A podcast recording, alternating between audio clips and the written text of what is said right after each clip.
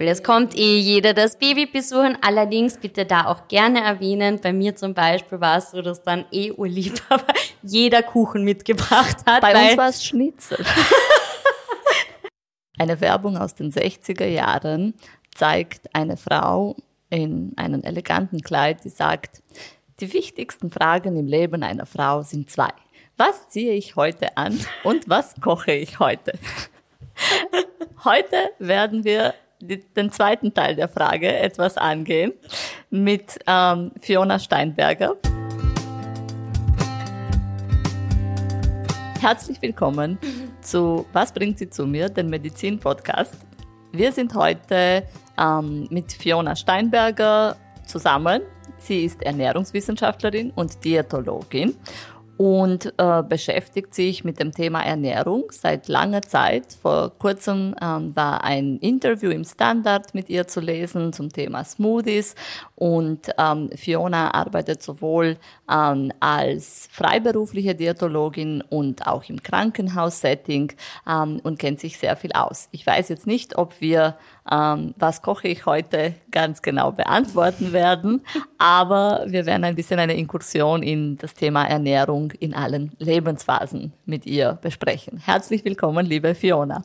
Hallo, liebe Bianca, danke für die Einladung. Fiona, was bringt deine Patientinnen und Patienten zu dir? Ähm, ja, ich würde sagen, einerseits die ärztliche Zuweisung. ähm, und andererseits natürlich äh, ernährungsrelevante Diagnosen. Also es ist nicht nur Abnehmen das einzige Thema, das man In als Diätologin behandelt. Mhm sondern es gibt wohl genug andere Themen rundherum, besonders Kombinationserkrankungen, wo die Leute dann vielleicht im Internet irgendwie nachlesen und sich niemand mehr auskennt am Ende.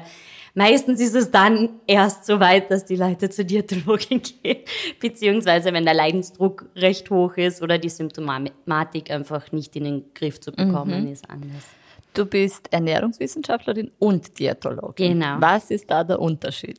Ähm, die Ernährungswissenschaftler machen quasi den wissenschaftlichen Teil, die dürfen nicht mit äh, Patienten, also mit Personen, die eine medizinische Diagnose haben, arbeiten und die Diätologen sind speziell ausgebildet, ähm, um den Leuten zu helfen, besonders in medizinisch relevanten Fragen äh, ernährungstherapeutisch zur Seite zu stehen. Und deswegen braucht man eine Überweisung, wenn man zum Diätologen, genau. zur Diätologin geht äh, und eine ernährungsmedizinische äh, Therapie in Anspruch nimmt sozusagen. Genau, genau, mhm. weil wir sind nicht befugt und auch nicht ausgebildet, da Diagnosen zu stellen. Das wird von den Ärzten vorgegeben und anhand dieser Diagnosen wird dann eine Ernährungstherapie eingeleitet. Mhm.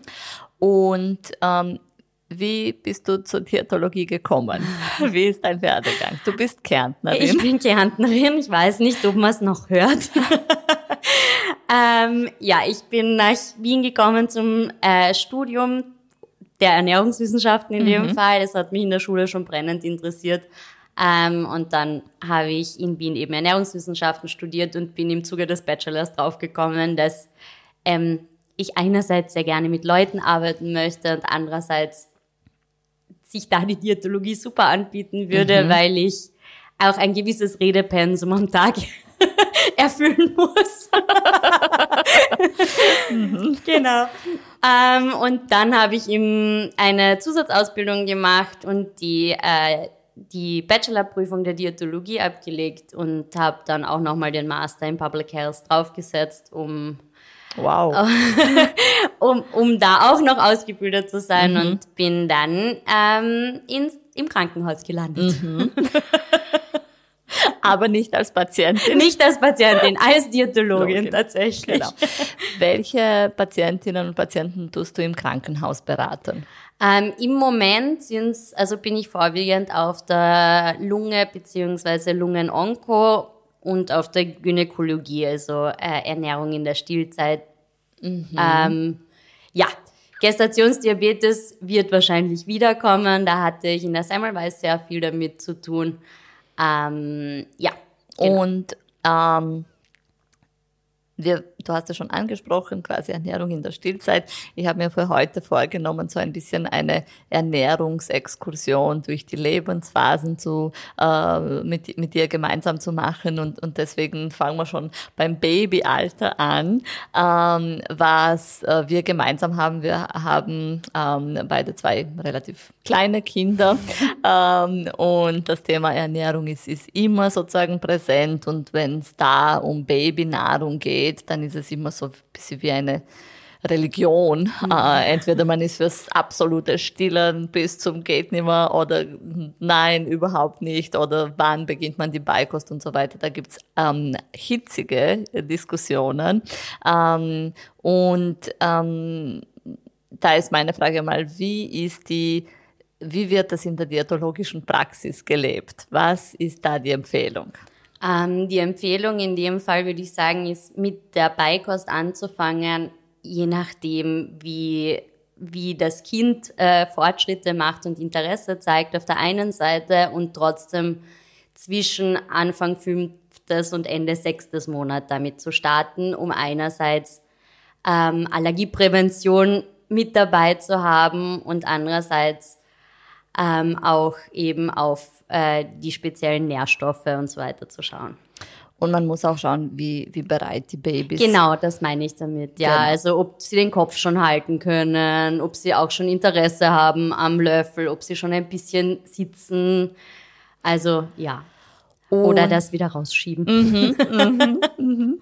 ähm, und wie ist es so dann weiter im Kleinkindalter, äh, wenn es um das Thema Ernährung geht? Was, was kann ich da als Elternteil machen, um mein Kind so fürs Leben vorzubereiten, ernährungstechnisch.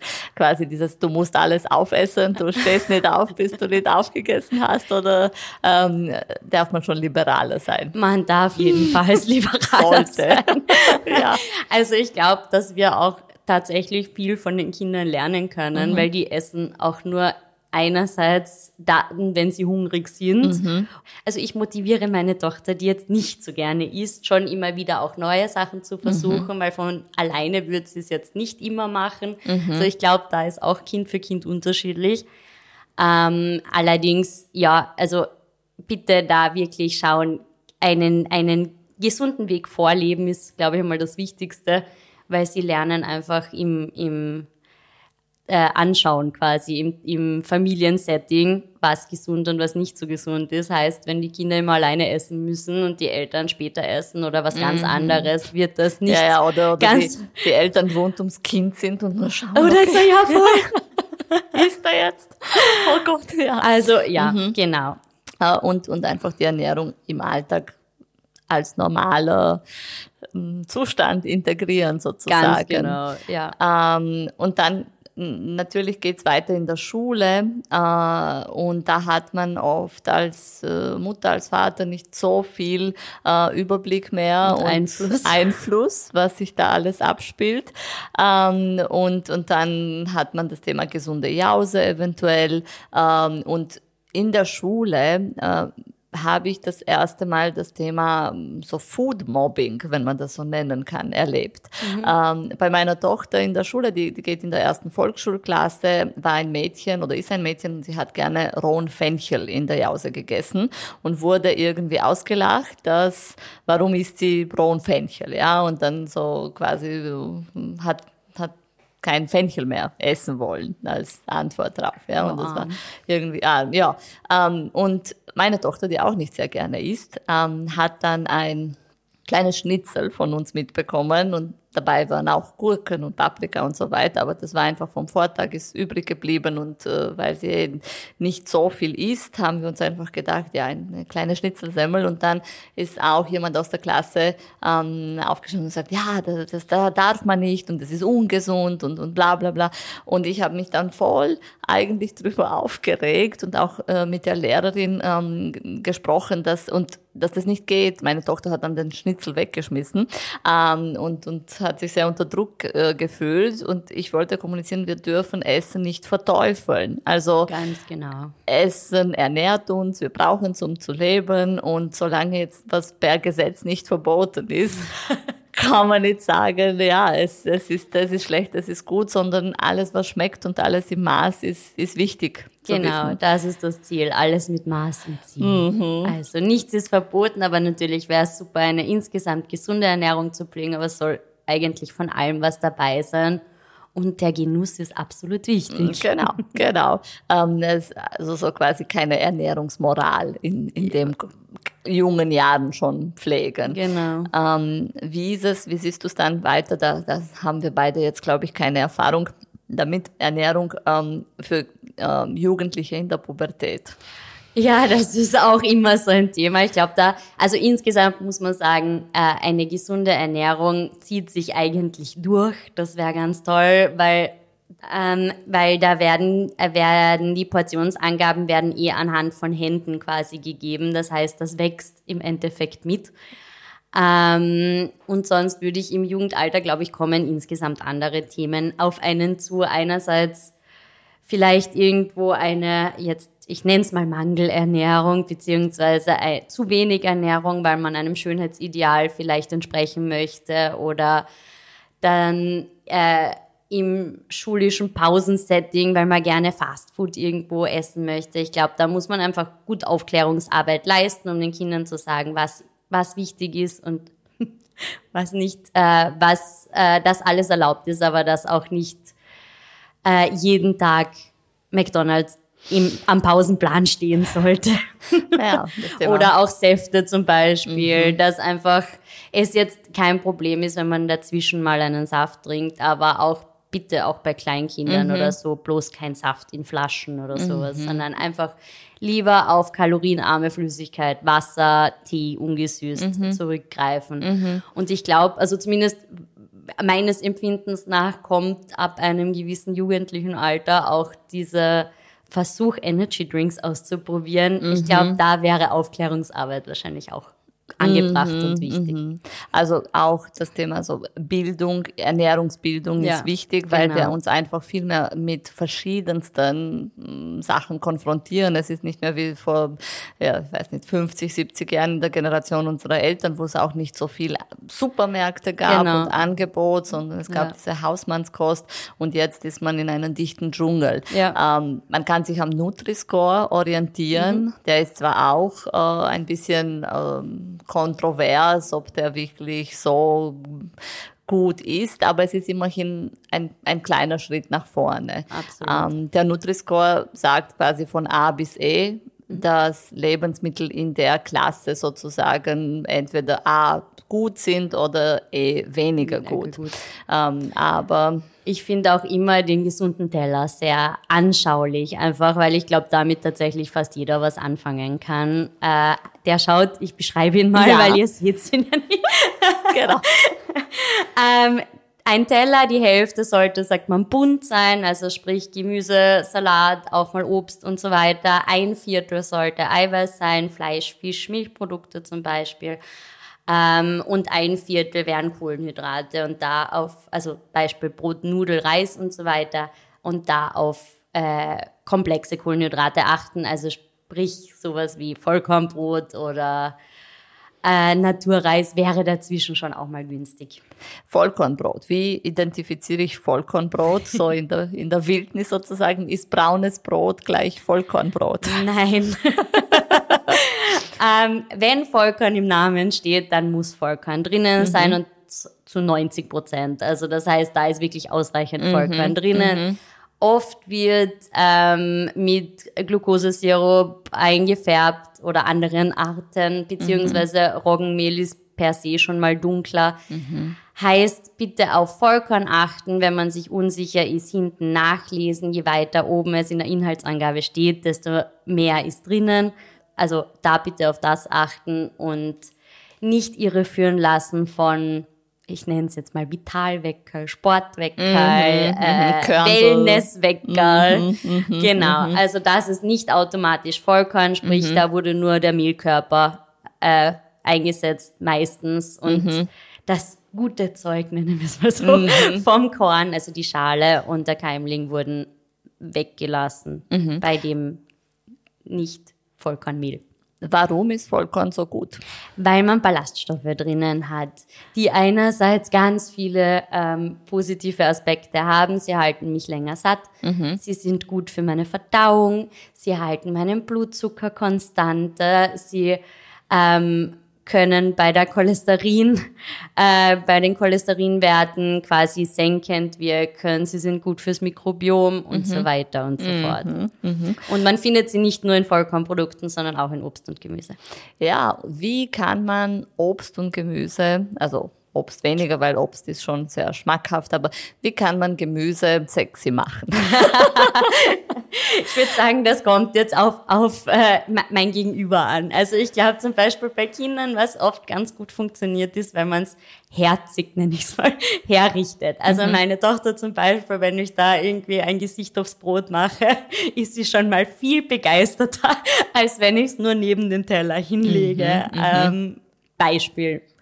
Ähm, und sonst würde ich sagen, es gibt so viel Auswahl, man muss sich da ein bisschen durchkosten und, und ähm, den, die, das für einen selbst perfekte äh, Geschmackserlebnis finden. Mhm. Und, und durchprobieren. Und oder? durchprobieren, genau. Ich finde so, sich strukturell mit Gemüse zu konfrontieren, ist einmal auch eine Idee. Wir ähm, bekommen einmal in der Woche so ein Gemüsekistel ähm, und äh, da habe ich mich verklickt und statt einmalig habe ich irgendwie auf Abo gedrückt und jetzt kommt es halt. Aber ähm, ja, äh, da muss man auch aufpassen, weil man muss auch das Gemüsekistel ähm, auch an den Gegebenheiten anpassen, weil was uns passiert ist, dann hatten wir drei Wochen lang nur viel, sehr viel Kraut.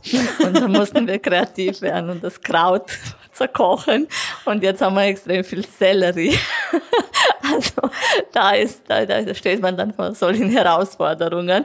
Ähm, aber das ist auch einmal ein, ein Tipp so quasi von mir, dass man sagt, okay, ähm, das, wenn das Gemüse schon nach Hause kommt ähm, und damit ist man konfrontiert, dann, dann muss man eine Idee finden, da, was man draus macht. Absolut. Ähm, und ja, es, äh, da, da ist schon der erste Schritt gesetzt.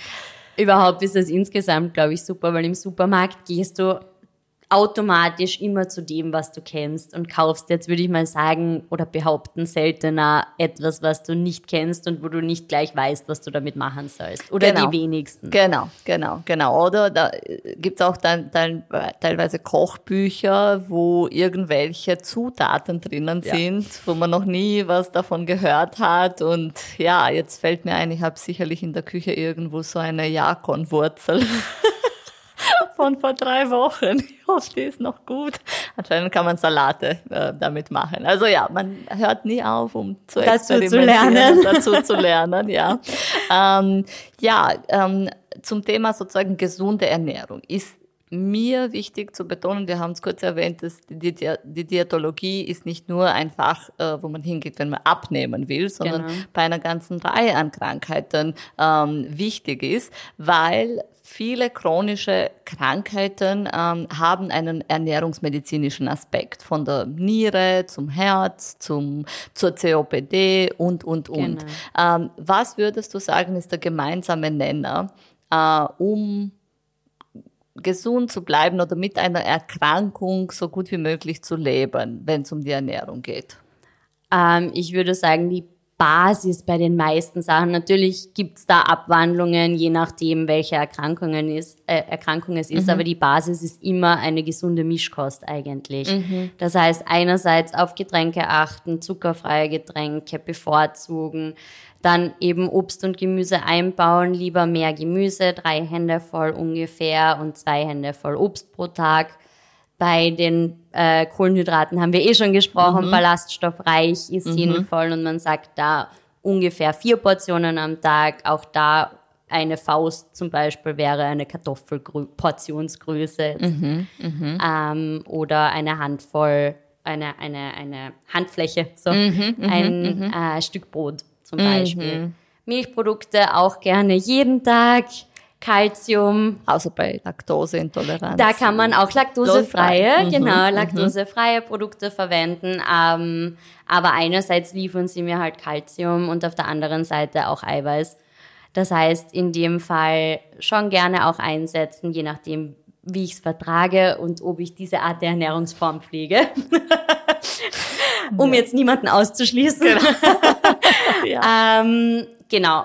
Äh, und sonst bei eben so, also und pflanzliche Öle verwenden zum Kochen und Braten und fürs Rohr. Mhm. Auch einfach da nicht wie die Omas früher in Schmalz mhm. alles machen. Mhm. ähm, oder Butter, auch sehr gut natürlich, aber bitte ja. alles mit Maß und Ziel. ähm, und sonst eben bei, bei äh, tierischen Fetten, also Fett, äh, Tiere, äh, tierische Lebensmittel wie Fleisch und Wurst zum Beispiel, sollte man dreimal pro Woche nicht überschreiten. Ich weiß nicht, inwieweit das bei den hm. meisten funktioniert, mhm. beziehungsweise ich weiß, es funktioniert bei den meisten nicht so gut. ähm, gerne mal Fisch dazwischen, zweimal pro Woche und Eier auch, sagt man ungefähr drei pro Woche. Mhm. Ähm, wie geht's dann weiter? Ähm, solche, äh, wir haben jetzt die Kindheit besprochen und die äh, das, die Pubertät und so weiter, dann im Erwachsenenalter bei der Frau haben wir einerseits ähm, sehr viel in den sozialen Medien das Thema Ernährung und Zyklusphase, so ein bisschen wie die Ernährung und Mondphase oder Dreifelderwirtschaft. da nur Gerste, da nur Dinkel und da nur Amaranth oder so.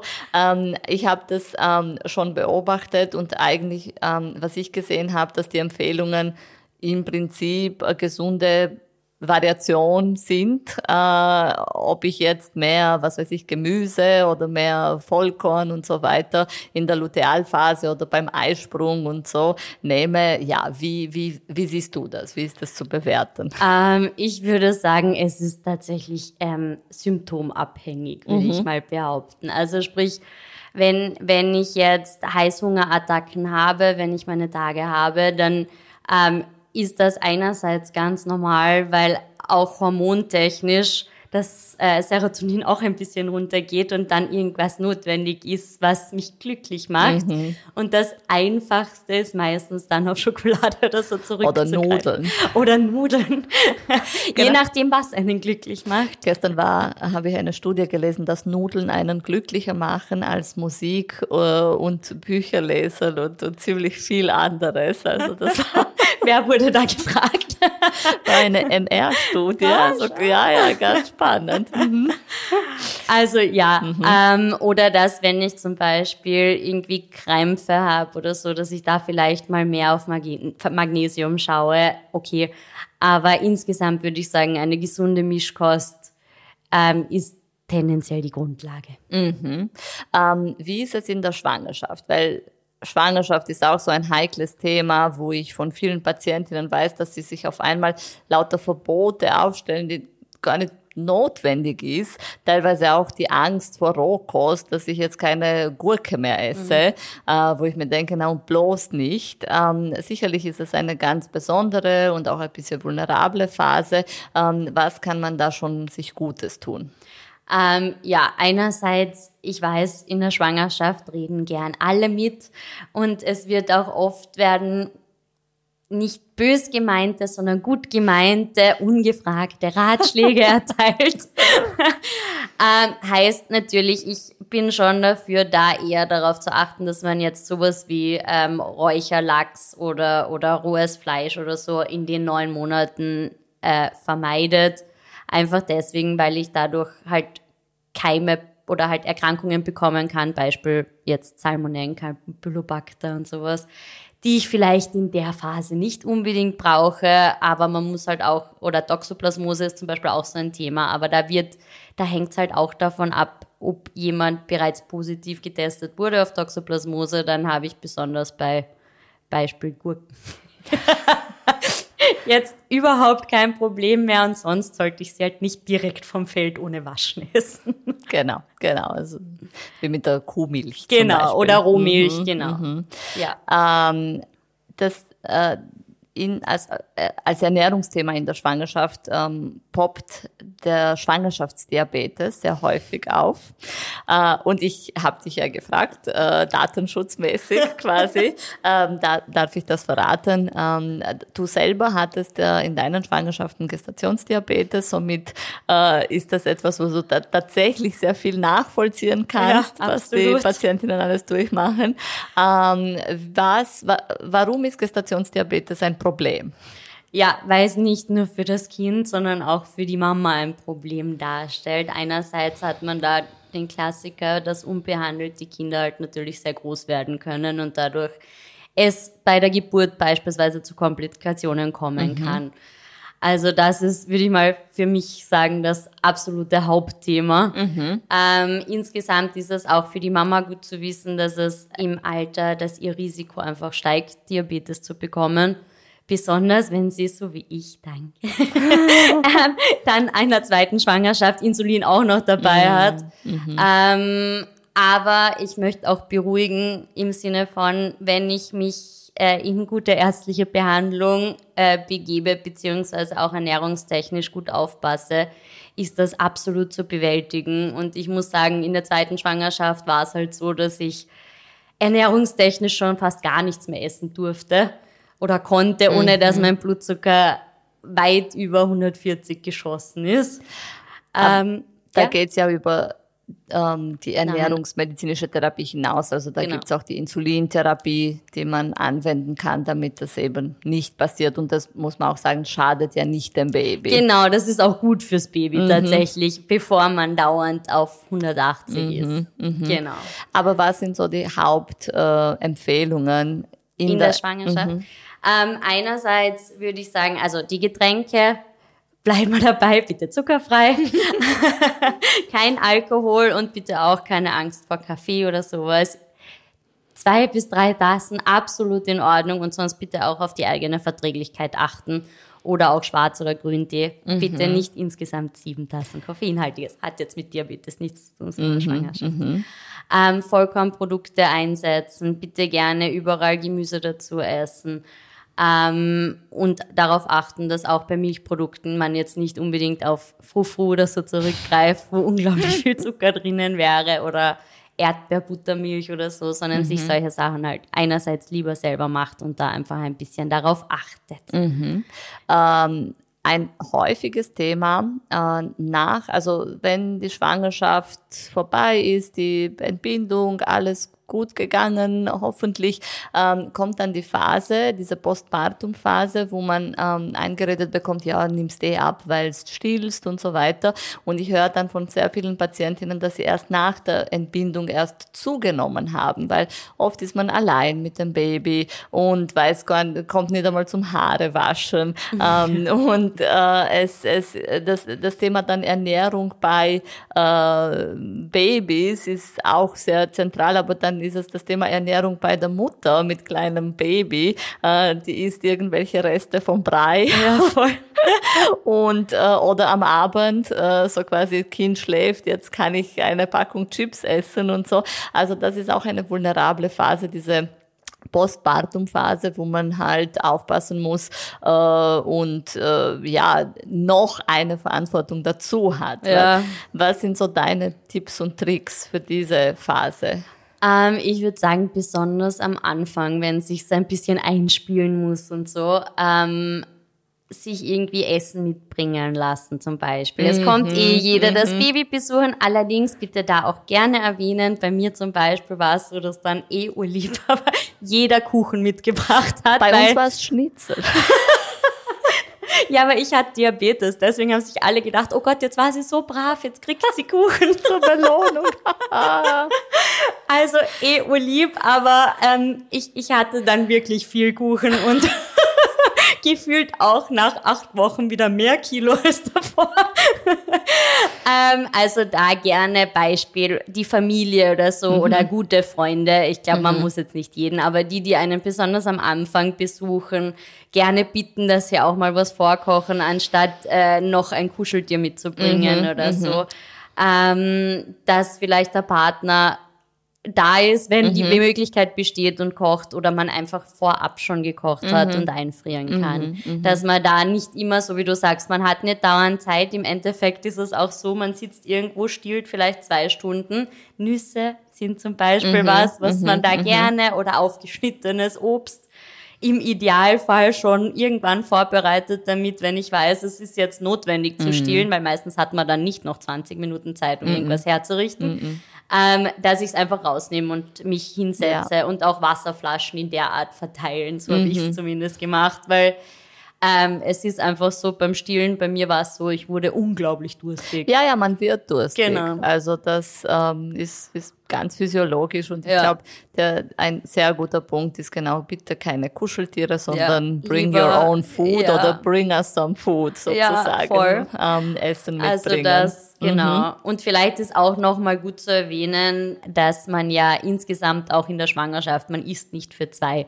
sondern man hat halt am, im zweiten Trimester 250 Kilokalorien, also Beispiel eine Butter und eine äh, Buttermilch und ein Apfel. Mhm, ähm, mhm. und im dritten die 500 Kilokalorien mehr. Und diese 500 Kilokalorien, das ist Beispiel ein Linseneintopf, mhm. ähm, bleiben mir in der Stillzeit auch. Mhm. Das heißt, bitte da auch wirklich darauf achten, dass man halt komplexe Sachen isst, äh, einfach deswegen, weil es mich länger satt hält. Mhm. Da wären wir wieder beim Vollkorn. Genau. aber auch Currys aber auch, na, aber auch Kombinationen, mhm. dass man nicht nur jetzt Beispiel ein leeres Brot isst, sondern dass man schon auch schaut, dass irgendwie eine Eiweißquelle dabei ist und vielleicht ein paar Nüsse dabei ein sind, Käse. ein Käse zum Beispiel dabei ist, äh, Gemüse dabei ist, einfach deswegen, weil es mich länger satt, satt hält, beziehungsweise mhm. dann auch oft länger braucht bei der Verdauung und damit Mhm. Genau, arbeite ich in die Richtung, die ich mhm. ähm, Dann ist man im Erwachsenenalter so quasi angekommen, wo ich äh, bei vielen Patientinnen höre, na, ich mache Intervallfasten. Auch eine Freundin von mir macht Intervallfasten. Manche machen wirklich Intervallfasten so wie im Buch, aber manche verstehen das Intervallfasten wie ich äh, drück den Tag durch, ich frühstücke nicht, ich arbeite wie eine Wahnsinnige, ähm, trinke vielleicht ein bisschen Wasser, kommt gar nicht zum Klo gehen, ähm, isst nichts den ganzen Tag und um 5 Uhr am Abend binge ich voll rein, esse den Kühlschrank leer und dann ist man schlechter, ich habe ein schlechtes Gewissen, und Schlaf, schlechten Schlaf. und schlechten Schlaf und morgen fange ich wieder von vorne an. Ist das Intervallfasten? Nein. Und gesund auch nicht. Also insgesamt finde ich, sollte man natürlich, wenn jetzt, wenn man jemand ist, der um sieben in der Früh zum Arbeiten anfängt, ist das Frühstück vielleicht schwierig manchmal, aber dann bitte auch da darauf achten, dass man nicht erst um fünf am Nachmittag das erste Mal was isst, weil wann brauche ich die Energie? Ein Auto fährt mhm. auch nicht ohne Benzin, mhm. heißt in dem Fall, wenn ich die Energie immer erst am Abend zuführe, wo ich dann danach eigentlich äh, mich auf die Couch setze, einen Film schaue und dann schlafen gehe, mhm. ähm, ist das nicht Sinn und Zweck der Sache. ich muss sagen, da machen wir ein bisschen so Physiologie, ähm, zum Erklären. Wir haben ja genug Energiezwischenspeicher sozusagen. Ja. Also es ist jetzt nicht, nicht so, dass wir verhungern. Ja. ähm, wir haben einerseits den Leberspeicher, den, das Glykogen, ähm, wo Kohlenhydrate in diesen Glykogen umgewandelt werden und in der Leber als Zwischenspeicher da sind und die halten schon ein paar Stunden. Äh, wenn man auch längere Zeit nüchtern ist, äh, 20 Stunden oder so, wird die Leber nach wie vor Energie äh, freisetzen, indem sie dieses Glykogen wieder im Zucker umwandeln. Genau. Das ist genau. voll cool, die Leber. Und dann haben wir auch das Fettgewebe, das meist, meist verteufelste Organ sozusagen im, im, im Körper oder Gewebeart. Aber ähm, da ist die Energie auch gespeichert und die trägt uns natürlich auch durch solche durch. Tage. Ja, aber das Beste ist, ähm, man hat so eine kontinuierliche und sanfte Ernährungsart, damit man nicht ständig die Leber, das Fettgewebe, bla bla bla. Weil ich da auch wieder in den Stress komme. Genau. Und genau. dann erst recht mehr einlagere. Und, äh, und auch was die Nahrungsmittel, also die, die Makronährstoffzusammensetzung betrifft, auch einen ausgewogenen Maß hat äh, und nicht nur Kohlenhydrate, genau. wo ich nur Insulin ausschütte und immer mehr, mehr, mehr davon. Genau. Ähm, da kommt man tatsächlich in Teufelsküche. Ja. Das wäre ein guter Titel für ein Rezept, für ein, für ein Kochbuch. In Teufelsküche? Ja. Bald zu kaufen ja. auf Amazon. ähm, ja, ähm, das heißt, was empfiehlst du so den, den berufstätigen, äh, middle-aged people? Äh, wie sollen die auf ihre Ernährung achten? Und da ist auch das Thema ähm, Auswärtsessen, äh, weil im Restaurant isst man oft auch viel mehr ja, als man zu Hause. Das stimmt. Einerseits es ist natürlich schwierig, wenn einem so vorgegeben wird, wann man hungrig sein muss. Mhm. Aber das ist halt leider ein Problem, das wir eigentlich schon ab Kindergartenzeit haben, weil man hat dann Hunger, wenn es Essen gibt. Mhm. So, also man hat dann zu essen, wenn es Essen gibt und nicht, wenn man eigentlich hungrig ist. Mhm. Also es wird uns schon ein bisschen abtrainiert und ich glaube, das ist halt auch, das zieht sich durchs Leben und am Ende ist es im Büro genau das Gleiche. Das heißt, ich würde da schon empfehlen, dass man insgesamt versucht, ein bisschen auf sich selber zu hören und ein bisschen hineinzuhören und achtsam zu essen oder äh, wie man sicher jetzt schon kennt, intuitiv zu essen. Mhm. Also sprich, mehr auf seinen Körper wieder versuchen, Rücksicht zu nehmen und auf das zu hören. Ähm, und sonst in Kantinen natürlich kommt man da nicht aus. Da hat man die Möglichkeit aus drei, vier, fünf Sachen. Das heißt, entweder natürlich, man nimmt sich was mit, was jetzt, glaube ich, nicht jedermanns Sache ist. Aber es gibt trotzdem auch überall Varianten. Also, dass man einen Salat mal vorab isst, zum Beispiel, damit man den ersten Heißhunger weg hat oder mal eine klare Suppe vorhat, zum mhm. Beispiel. Damit man dann nicht beispielsweise die sechs Spinatknödel auf einmal isst. ähm, und das Gleiche gilt natürlich am Abend auch, dass man da wirklich einmal wenn man unterwegs ist, vielleicht eine Salatvorspeise isst, Edamame zum mhm, Beispiel, je mhm, nachdem, wo mhm. man gerade ist. Man findet eh überall was, was gesund wäre und dass mhm. man da ein bisschen bewusster drauf achtet und vielleicht jetzt auch nicht immer noch zusätzlich die Nachspeise und Dings, also dass man ein bisschen ein bisschen äh, darauf achtet, auch wie es einem vielleicht danach geht und das am nächsten Tag das günstiger macht. Beispiel super müde ist mhm. nach dem Mittagessen und mal wieder drei Stunden braucht, bis man eigentlich wieder auf auf Energiekurs ist. Aber da muss man sich damit mit dem Thema auch beschäftigen ja. und und äh, ich weiß viele, die sich denken, boah, wär's, es wäre so schön, wenn ich noch bei der Oma wäre und einfach alles schon vorgekocht ist. ja, voll. Ich setze mich zum Tisch und es kommt schon alles geliefert. Aber ähm, da gibt's dann ähm, Ernährungspläne von den Diätologinnen? Nein. ähm, tatsächlich ein bisschen. tatsächlich ähm, sind wir eher dazu da, um individuell auf die Leute einzugehen und einfach mit den Patienten gemeinsam zu erarbeiten, in welche Richtung sie gehen können. Natürlich haben wir mal Rezeptvorschläge oder auch Ideen, was man vielleicht äh, so oder so als Frühstück adaptieren kann, aber mhm. man passt das auch dem Patienten an, weil Beispiel, wenn da jetzt jemand vor mir sitzt, der in der Früh super gerne sein Käsebrot isst und ich empfehle ihm ein Müsli mit was weiß ich, mhm. dann, dann äh, wird er möglicherweise nicht ganz glücklich sein, weil er einfach ein herzhafter Frühstücker ist und nicht ähm, ein süßer. Mhm, mhm. Aber theoretisch. Oder kann man schon äh, so ein bisschen ein Rezept oder das Ernährungs natürlich, natürlich. Wir geben, wir geben auch meistens äh, einfach Tipps für Lebensmittel, die günstig sind, die mhm. nicht so günstig sind, je nach mhm. äh, Krankheit beziehungsweise je nach Gegenüber, also mhm. je nach Person ähm, und schauen und, und erarbeiten gemeinsam einfach. Aber wenn ich dir jetzt beispielsweise, mhm. wenn ich wüsste, du hast Brokkoli und ich schreibe dir einen Ernährungsplan, wo dreimal die Woche Brokkoli drinnen ist, bin ich mir sicher, dass du den nicht lange mhm. einhältst. Mhm. Und ich finde, das nächste an Ernährungsplänen mhm. ist, meistens hat man beispielsweise einen zwei, drei Wochen Plan. Mhm. Jetzt, ich gebe mal ein ja, Beispiel. Ja, ja. ja, und wie lang halte ich das denn wirklich durch, dass ich über Jahre am besten mhm. nur drei Wochenpläne einhalte. Mhm. Dass wir ja. arbeiten an einer Ernährungsumstellung, die man ein Leben lang genau. halten kann genau. und nicht ja. an einem, ich versuch's mal einen Monat Zwei und Wochen dann kann Diät. ich, genau, und dann und dann stelle ich mich wieder genauso um, wie, wie ich vorher mhm, gegessen habe. Mhm. Es ist immer das Nachhaltige. Genau. Ähm, und wie geht's dann weiter im Alter? Viele Patientinnen merken mit Beginn der Menopause, ähm, ist es ganz schlecht, wenn sie ihre Ernährung so wie bisher halten, weil dann nehmen sie zu. Der Energiebedarf ist einfach geringer. Geringer, ja. Der Energiebedarf ist geringer. Zusätzlich steigt das Osteoporose-Risiko. Ähm, und natürlich muss man auch vielleicht dazu sagen, je älter wir werden, aber das fängt jetzt nicht schon in der Menopause, aber desto schleppender geht's halt auch mit Verdauung und so weiter.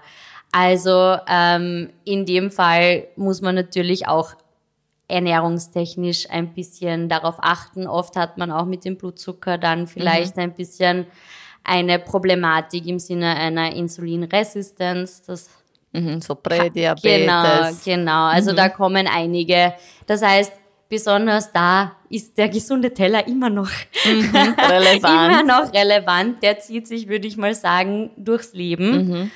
Ähm, und man muss halt da entweder ein bisschen mehr Bewegung versuchen mit einzubauen. Ja, mehr Bewegung einzubauen. Wichtiger Punkt, weil ähm, diese Woche war, glaube ich, ein Artikel im Standard, dass ein 72-Jähriger angefangen hat zu rudern zu Hause. Gelesen. Ja, und dann auf einmal war er topfit. Also es gibt Hoffnung, dass man immer anfangen kann. Das heißt jetzt nicht, dass man bis 72 warten ja, soll und dann erst von der Couch aufsteht. Aber im Prinzip ist Bewegung im Alter etwas ganz Wichtiges. Ja, absolut. Ähm, und ähm, ja, wir waren ja sehr frauenlastig bis jetzt, die armen Männer. Wir wollen sie nicht ähm, hinten nahe lassen. Ähm, wie ist das Thema Ernährung ähm, für die Männergesundheit? Also da kommt viel zusammen, Sportnahrung, Fitnesscenter, was man dort alles hört und Supplements und bla bla bla, zwei Kilogramm Eiweiß pro Kilogramm Körpergewicht und dann vielleicht auch das Thema Alkohol, wobei das ist ein, ein Thema für beide Geschlechter. Ja. Ähm, ähm, was ist wichtig ernährungstechnisch für die Männergesundheit? Also, dass sie da wahrscheinlich nicht unbedingt übertreiben sollen, was den Eiweißbedarf angeht. Ähm, normalerweise sagt man bei Hobbysportlern zum Beispiel ein Gramm pro Kilo reicht. Mhm, mh. ähm, die normalen Empfehlungen liegen bei 0,8 Gramm pro Kilogramm Körpergewicht. Körpergewicht. Mhm. Das heißt, ja, und natürlich, wenn sie jetzt über 65 wären, weil du den 72-jährigen Herrn erwähnt hast, da kommen natürlich nochmal 0,4 Gramm dazu, einfach zum Erhalt der Muskelmasse. Ähm, heißt, ja, bitte übertreibt es nicht mit den, mit den äh, Eiweißshakes beziehungsweise Riegeln, liebe Männer und natürlich auch Damen. Mhm. Ähm, und sonst würde ich da sagen, die meisten Männer oder mein Eindruck ist, dass bei, bei vielen, besonders in einem gewissen Alter, die Ernährung doch recht fleischlastig ist. Mhm. Bitte da darauf achten, dass es nicht zu viel wird, dass es schon auch mal äh, vegetarische Tage beziehungsweise mhm. Fischalternativen gibt. ähm, und sowas wie Linsen mit Speck oder mhm. ähm, Salat mit Butenstreifen zählt nicht zu den vegetarischen Tagen. Also es mhm. gibt auch sehr gute Alternativen, ähm, die man da gerne einsetzen kann, aber bitte auf sowas schon auch ein bisschen achten und die gesunde Ernährung ähm, im, im Hinterkopf behalten und nicht erst dann umstellen, wenn es äh, notwendigst ist. Mhm. Ähm, jetzt habe ich ja ähm, auch äh, in, in den sozialen Medien, also auf Instagram, ähm, gebeten, dass man äh, uns Fragen schicken soll. Ähm, und eine Frage war zum Beispiel, ähm, kann man mit 40 und starkem Übergewicht seit Jahren trotzdem mit Ernährungsumstellung und Sport abnehmen? Ähm, ich würde sagen, es kommt darauf an. Aber ähm, meistens ja. Also e, ein Lebensstil, eine, eine Lebensstiländerung ist natürlich etwas, was jetzt nicht von heute auf morgen funktioniert und wo es auch immer gut ist, äh, wenn man irgendwie professionelle Hilfe mit dabei hat. Und wichtig war in dem Fall auch, dass die Ernährung alleine ist schön, aber Bewegung gehört auch dazu. Zu einem gesunden, zu einem gesunden Lebensstil, ganz genau. Das heißt, ja, liebe Damen und Herren, es funktioniert schon auch. Na, es, ist, es ist so, ich finde, ähm, ganz wichtig zu betonen, diese Lebensstiländerung, dieses ja, weniger Essen und mehr bewegen. Es, es wird einfach so äh, viel, äh, na, essen Sie einfach weniger, bewegen Sie sich genau. mehr. Äh, natürlich ist das als, als Grundlage wichtig, einen niedrigen Kalorienintake zu haben. Äh, und da kann ich sagen, äh, man, man kann jede Diätform erfinden. Ja, ich kann auch die Cola-Diät erfinden, wo man halt äh, nur Cola, vier Liter Cola vier Liter und sonst nichts und man nimmt, nimmt vielleicht ab. ab. ja, aber gesund ist das nicht. Und ähm, äh, äh, man muss quasi den gesundheitlichen Benefit von dem Ziel der Gewichtsreduktion unterscheiden ähm, und das auch nachhaltig und so weiter durchziehen. Ähm, also natürlich ist ein gesunder Lebensstil wichtig, aber oft ist es zum Beispiel auch beim Übergewicht ein Thema, wie kann ich das überhaupt schaffen? Weil es äh, ändern sich viele hormonelle Vorgänge im Körper, ja, äh, dieses Hungern, äh, ich bin jetzt auf Diät, das, äh, da geht macht man am, Stress. macht Stress, ja. ja. da wird man erst richtig krank Ganz sozusagen. Genau. Da gibt's natürlich auch ähm, in der Abnehmmedizin medikamentöse Therapien, chirurgische Therapien, die unterstützen, wo wir äh, auch mit den Diätologinnen Synergien haben mhm. und uns nicht quasi gegenseitig, ich habe den heiligen Gral, sondern äh, es ist immer so, dass das Komplementäre im Sinne einer, einer bestmöglichen ähm, Betreuung und Versorgung. Das, mein Rat an alle ist, wenn sie das Gefühl haben, es, es hilft nicht mehr, trotz allem, was ich probiert habe, einfach um Rat fragen, professionelle ja. Hilfe in Anspruch nehmen, Punkt. Ganz pragmatisch und unaufgeregt. Absolut, weil oft findet man doch noch Punkte, die jetzt vielleicht noch nicht ja. eingehalten wurden oder oft, finde ich, sind es auch eben äh, Ernährungsformen, die man wirklich nicht lange einhalten kann. Genau. So, das, also mhm. ja, so Crash-Diäten mhm. ist der Klassiker. Mhm. Da ist eh klar, mhm. dass der Jojo kommt, mhm. weil meistens habe ich da eine Ernährungsform, die ich in der Art nicht länger als die zwei Wochen ja. einhalten kann. Was ich toll finde zum Beispiel bei Fiona, sie heißt Satt und Fit äh, auf Instagram und auch ihre Homepage www.sattundfit.at zusammengeschrieben. Ähm, und das ist ganz wichtig, weil ähm, auch zu betonen, es ist, es ist ähm, ein Wichtig, wichtiger Punkt, satt zu sein, weil hungrig durchs Leben zu gehen ist wirklich nicht toll. Meistens für einen selbst und die Mitmenschen. Und für die Mitmenschen, genau, ja je, je hungriger, je niedriger der Zucker Voll. ist, desto mehr angefressen äh, ist man. Und ähm, ja, ähm, wenn, äh, wenn es um Ernährungstherapie geht, dann muss man sagen, auch der Bluthochdruck äh, ist ein Thema, wo man mit Ernährung noch viel verbessern kann. Mhm. Die DASH-Diät. Ähm, hast du, also kannst du uns ein bisschen über die DASH-Diät was erzählen? Ähm, also die Idee steht, ist eine Ernährungsform, wo man einerseits natürlich auf die Salzmenge beim Bluthochdruck achten muss. Heißt, äh, oft ist wird vergessen, dass äh, in Brot und so weiter eh schon oder Käse relativ viel Salz drinnen ist und die Leute salzen auch ganz oft nach, obwohl sie es noch nicht mal gekostet haben. Also da bitte gerne darauf achten und mal Kräuter einsetzen und sonst handelt es sich dabei um eine quasi mediterrane Diät. Also darauf achten, dass man pflanzliche Öle verwendet, dass man gerne Gemüse viel einbaut, dass man auch Fisch immer wieder dabei hat, dass nicht dauernd Fleisch am Teller liegt ähm, und dass es im Endeffekt eine ausgewogene, gesunde äh, Ernährungsform ist. Mhm. Ja, ja, so ist es. Ähm, ja, ich weiß nicht, ob wir ähm, das auch noch, aber ich habe mir gedacht, ja, wenn es um ähm, alle Lebensformen oder Lebenspunkte geht, kommt auch ähm, der nahende Tod. Also, eine meiner Lieblingsthemen als, als ähm, Ernährungsthema auf, weil Ernährung am, am Lebensende ist auch was ganz Spezielles äh, für Angehörige insbesondere, ja. wo man das Gefühl hat, man muss weiter füttern, weil Essen gleich Leben äh, und Gesundheit. Ähm, wie ist da der Umgang im Krankenhaus zum Beispiel damit? Ähm, ich würde sagen, dass ab einem gewissen äh, nennen wir es mal Stadion mhm. der Erkrankung, ähm, hört auch die Ernährungstherapie tatsächlich auf, mhm. weil dann ist es oft nicht mehr notwendig, da jetzt irgendwie noch künstlich zusätzlich zu ernähren. Ähm, ich weiß, es ist für Angehörige oft ganz, ganz schwierig, weil das irgendwo auch bedeutet, dass die, äh, dass die Chance, dass der Patient jetzt nochmal äh, quasi geheilt wird, mhm. ähm, irgendwo schwindet. Aber man schaut halt insgesamt auch drauf, auf was die Leute noch Lust haben mhm. und ob man ihnen beispielsweise mit einem Hausnummer Fruchtzwerg noch eine Freude machen kann. Mhm. Ähm, aber dass das dann noch bedarfsgerecht ist und man mhm. da jegliche Möglichkeiten über äh, enterale und mhm. parenterale Ernährung ausschöpft.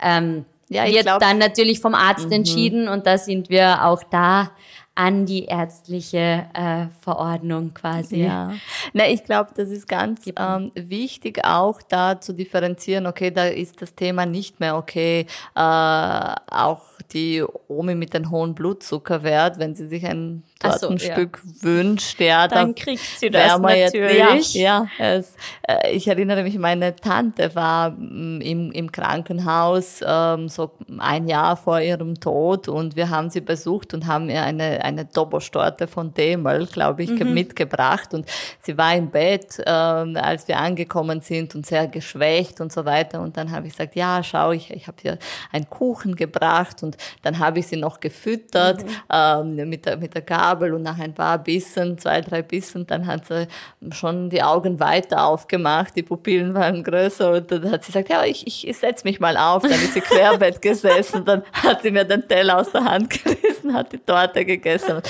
dann hat sie, na, von wo ist diese Torte? Das ist eine großartige Torte. Danach ist sie aufgestanden, hat sie uns noch bis zur Tür begleitet und war wieder voller Leben. Und ähm, die, die, ähm, das Personal hat also eigentlich auf ziemlich so Diabetes-Diät gesetzt mit, mit sehr wenig ähm, Zucker und Kalorien. Und da muss man auch sagen, im Alter, fährt, in, im Alter fährt man halt voll auf, auf Zucker.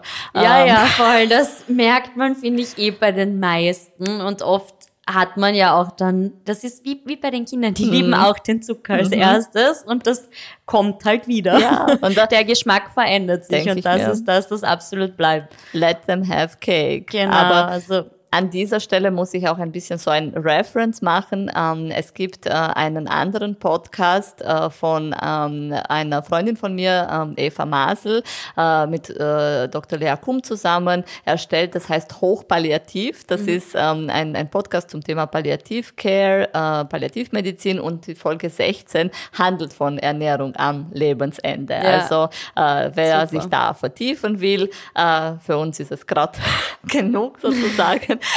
ähm, ja, die, ähm, da muss man auch sagen, die Ernährung geht auch nach dem Tod weiter in unserer Gesellschaft über den Leichenschmaus zum Beispiel.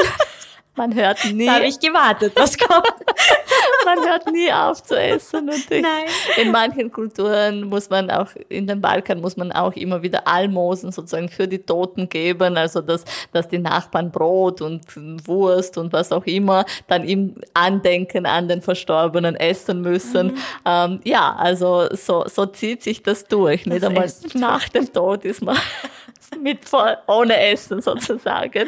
Ähm, es ist ein, ein sehr wichtiges Thema ähm, und umso wichtiger ist es, dass man auch weiß, was ist gescheit, was tut mir gut, was tut der Umwelt gut und so weiter. Ähm, genau. Also ganz, ganz wichtig, äh, hier die Expertenmeinung zu kennen. Ja, wie ähm, erreicht man dich? Sollte man fra sollte jemand fra Fragen haben? Ähm, ich würde sagen, am besten man schaut auf meiner Homepage mhm. nach. Die heißt www.sattundfit.at. Ähm, und dort findet man meine Telefonnummer. Das gleiche würde, man würde mich auch auf Instagram finden unter satt und fit. Ähm, ja. Sonst, also Sonst. wenn Fragen nachträglich kommen, äh, bitte die äh, Fiona kontaktieren, die äh, your go-to-woman sozusagen in Ernährungsfragen. Ähm, ja, Fiona, was kochst du heute? Schwammersoße. Mit? Mit Knödel. Oh. Essen das die Kinder? Äh, tatsächlich, nein. Meine Tochter isst's nicht. Die verweigert Schwammersoße. Huch, jetzt fällt mir ja, ein Stein ja, vom Herzen. Nein, leider. Ich okay. versuch's immer wieder mal, aber das wird nix. Ich verstehe. Egal, wie viel Gesichter ich da drauf mal. Also, also heute wird für zwei gekocht. Ja, also zweimal gekocht. So. Mhm, mhm, das passiert, aber gut. Äh, es ist eine gute Inspiration. Schwammelsoße mit Knödel. Ähm, Ah, für mich jetzt nicht so. Wirklich? Ah, wir haben Aber, die Knödel nämlich eingefroren, ah, weil okay. so viel Brot übergeblieben mm. ist. Und ich mache sie nicht nur mit Semmeln, sondern auch mit Brot. Ah, super. Ja, da haben wir wieder Resteverwertung. Rest, ja, ganz wichtig. Also dieses nicht, nicht wegschmeißen und so weiter ist äh, ein, auch eigenes ein, Thema. Auch ein gutes ja. Thema. Ähm, ich hoffe, ähm, alle unsere Zuhörerinnen und Zuhörer konnten was mitnehmen. Gesunder Teller, äh, vollwertige Mischkost, ausgewogene Ernährung, kein Zwang, keine Crash-Diäten und so weiter. Äh, und äh, sie haben Achtsamkeit. auch Achtsamkeit. Genau. Sie haben auch den Mut, sich Hilfe zu holen, wenn es genau. um Hilfe bedarf, weil da wird man jetzt nicht, da steht man jetzt nicht vor dem Amt äh, oder so und wird äh, auf Formularbasis gecheckt, ja, ist man eh richtig, sondern es ist einfach eine Dienstleistung genau. äh, wie die Medizin an sich. Ja, danke fürs Zuhören und wir hören uns nächste Woche hoffentlich wieder. Bis dahin, bleibt gesund.